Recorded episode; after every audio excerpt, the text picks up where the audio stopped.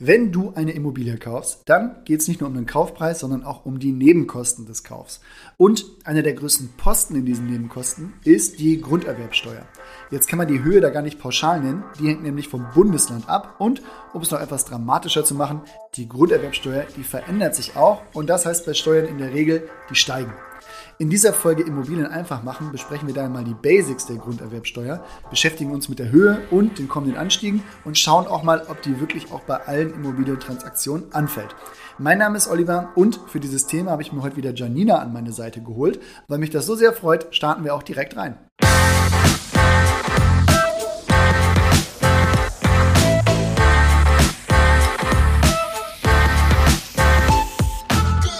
Hi Janina, ich glaube zum Start, da brauchen wir erstmal die Begriffserklärung. Also, wann wird die Grunderwerbsteuer denn fällig? Also grundsätzlich wird bei einem Kauf oder einer Schenkung eines Grundstücks in Deutschland diese fällig. Dazu gehören dann auch Zwangsversteigerungen und es ist egal, ob auf dem Grundstück schon eine Immobilie gebaut wurde oder aber nicht. Sollte man übrigens nicht mit der Grundsteuer verwechseln. Ich gebe zu, das klingt ähnlich und ich habe es bestimmt schon mal falsch genutzt. Also die Grunderwerbsteuer wird einmalig mit dem Kauf fällig und vom Bundesland erhoben. Die Grundsteuer wird jährlich fällig und von der Gemeinde erhoben.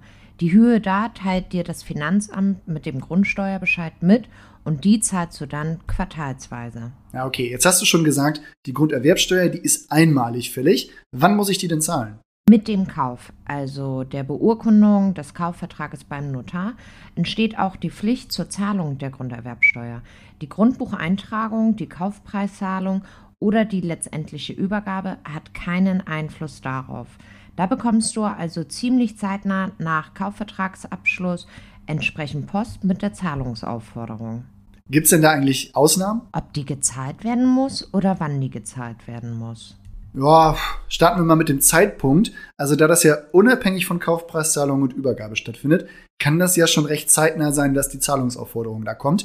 Da interessiert mich mal, ob es Konstellationen gibt, bei denen das auch erst später gezahlt werden kann oder muss. Ja, gibt es schon. Die meisten werden nur bei Käufen, bei denen die nie vorliegen. Zum Beispiel kannst du ja auch als Minderjähriger so einen Kaufvertrag abschließen, der dann aber durch ein Gericht genehmigt werden muss.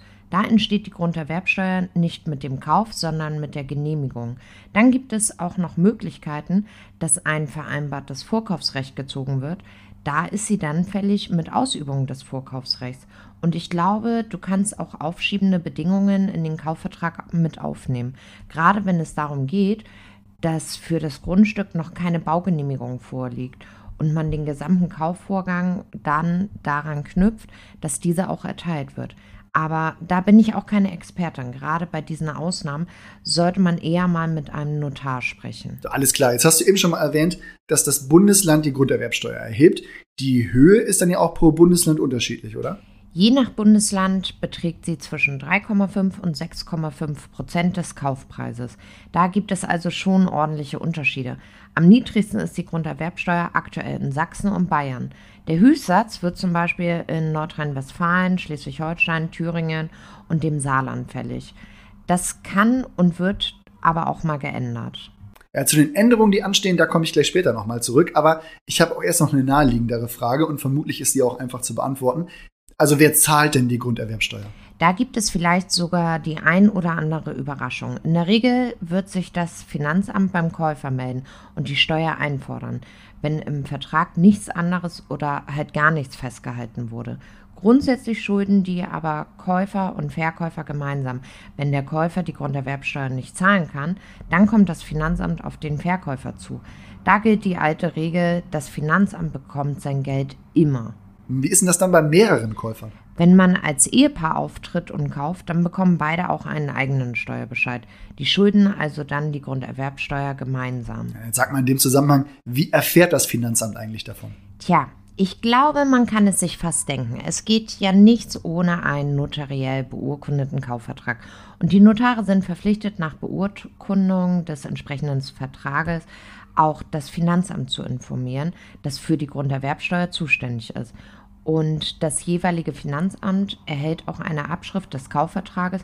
Deshalb braucht der Notar übrigens auch deine Steuer-ID. Ja, okay, macht Sinn, hätte ich mir auch denken können. Aber wir wollen ja auch die offensichtlichen Fragen nochmal klären. Dann kommen wir aber zu einer anderen Frage, die auch in meinem Freundeskreis schon mal einige Käufer beschäftigt hat.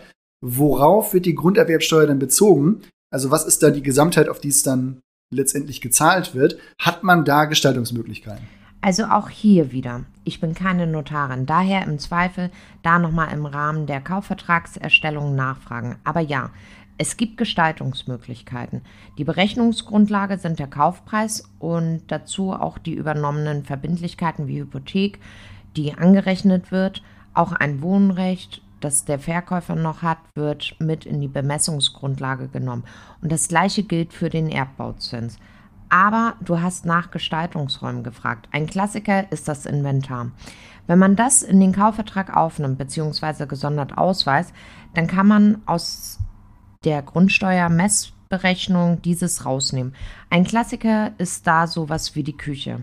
Und dann gibt es noch einen Punkt. Da gibt es keinen Gestaltungsspielraum. Und das kommt jetzt in den meisten Fällen nicht vor. Aber vielleicht zahlt man einen Ausgleich für angesparte Instandhaltungsrücklage, gerade wenn man ein ganzes Mehrfamilienhaus kauft. Dann kann das auch von der Bemessungsgrundlage ausgenommen werden. Also jetzt wird die Grunderwerbsteuer ja festgesetzt, ich erhalte den Steuerbescheid und dann muss ich halt innerhalb einer Frist, also ich glaube so innerhalb eines Monats oder so, auch zahlen. So, jetzt habe ich noch im Hinterkopf, dass das Finanzamt da ja auch eine steuerliche Unbedenklichkeitsbescheinigung ausstellt. Was hat es denn aber damit nochmal auf sich? Also mit der Unbedenklichkeitsbescheinigung teilt das Finanzamt quasi mit, dass es keine Bedenken gegen die Eintragung im Grundbuch gibt. Und man kann es sich denken, dass das Finanzamt keine Bedenken mehr hat, wenn das Geld gezahlt wurde. Die Unbedenklichkeitsbescheinigung erhält der Notar dann einfach unaufgefordert nach der Zahlung. Und dann kann die Eintragung ins Grundbuch auch wirklich stattfinden.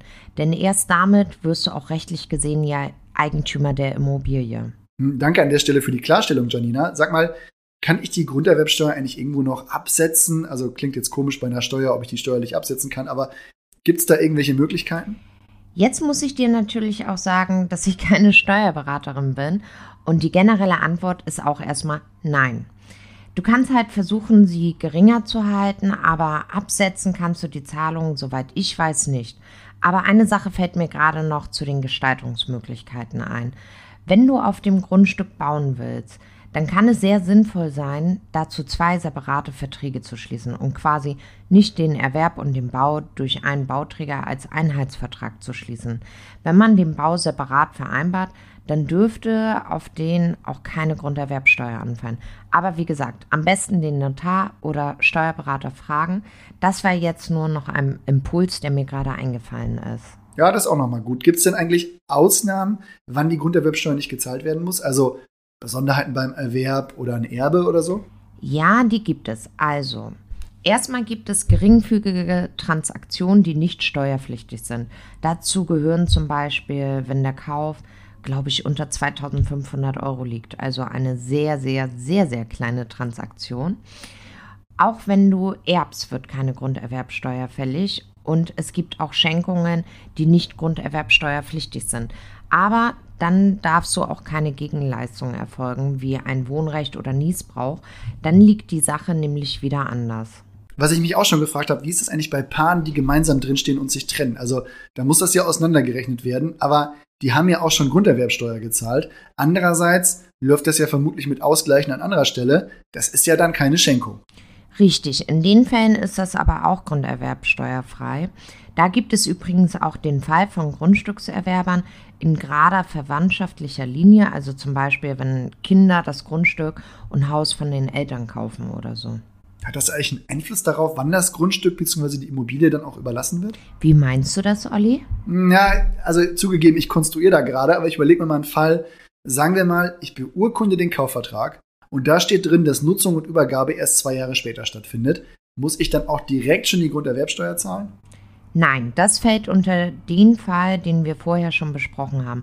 Da hast du wenig Gestaltungsmöglichkeiten. Es geht um den Zeitpunkt, an dem der Notar den Kaufvertrag beurkundet. Ob die Nutzungsüberlassung erst später stattfindet, ist für die Festsetzung der Grunderwerbsteuer völlig egal. Da bekommst du dann auch direkt Bescheid. Ja, na gut, das Finanzamt kriegt das Geld halt schnell. Aber dann hatten wir eben auch schon mal gesagt, die Höhe, die ist ja von Bundesland zu Bundesland unterschiedlich. Wann ändert die sich denn? Tatsächlich stehen uns zwei Änderungen ins Haus. In Hamburg und Sachsen wird die Grunderwerbsteuer erhöht. In Hamburg steigt sie von 4,5 auf 5,5 Prozent zu Anfang des kommenden Jahres und in Sachsen sogar von 3,5 auf 5,5.